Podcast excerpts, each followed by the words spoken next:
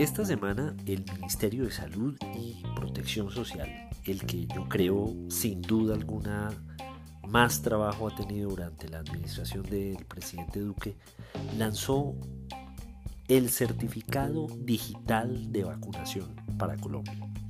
Este es un documento que le pertenece al ciudadano, es privado y que contiene información de su proceso de vacunación.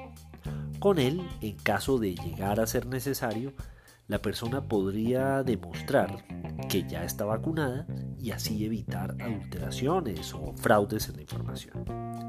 Esto es Comunicación, el podcast con Víctor Solano y esta semana hablaremos del certificado digital de vacunación.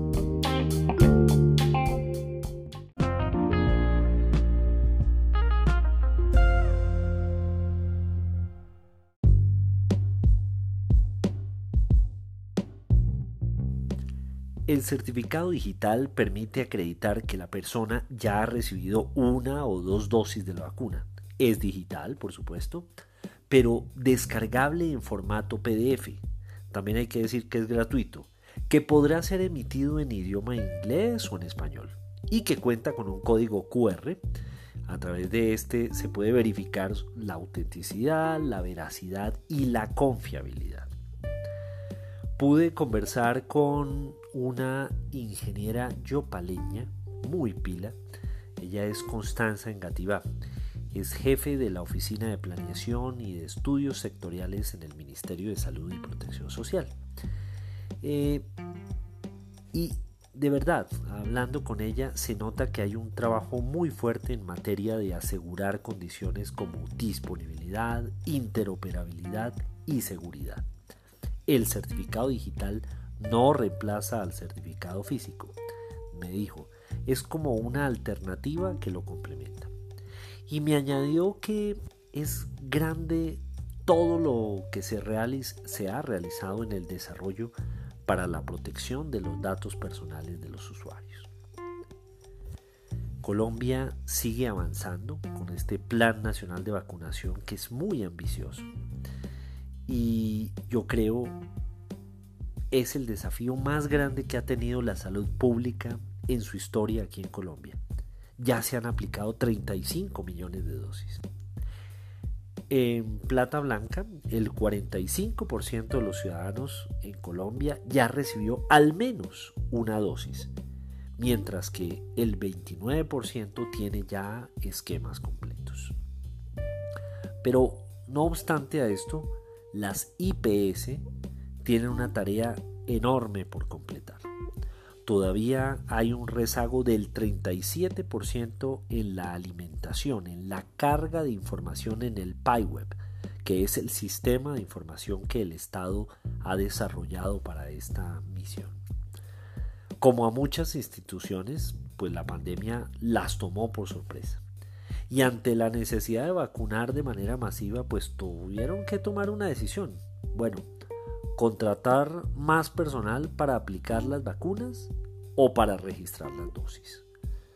Obviamente lo prioritario pues era aplicar los biológicos.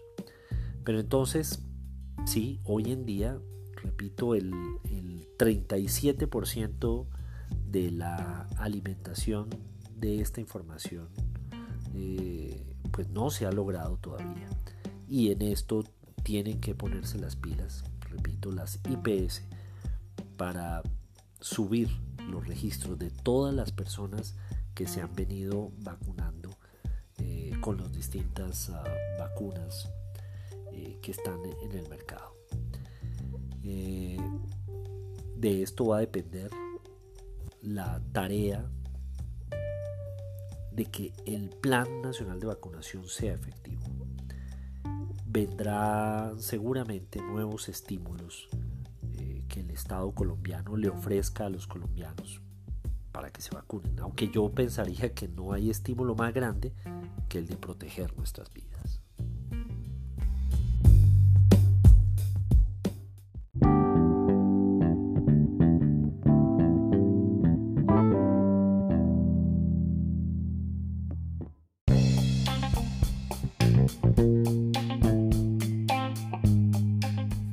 Es muy importante que todos los colombianos nos vacunemos para lograr los efectos que el Plan Nacional de Vacunación está necesitando.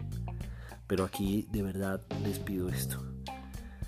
Si usted oye a una persona decir que no se aplica la vacuna porque le van a insertar un chip de 5G o alguna otra mentira, por favor, por favor, ayúdele a sacar esas cucarachas de la cabeza. Nos exponemos todos al riesgo cuando ese tipo de mentiras y de noticias falsas hacen carrera. Recuerden que en Twitter soy arroba solano y que este episodio lo encuentran en las principales plataformas de distribución de podcast, así como en vanguardia.com. Nos oímos la próxima semana o antes si algo se nos ocurre.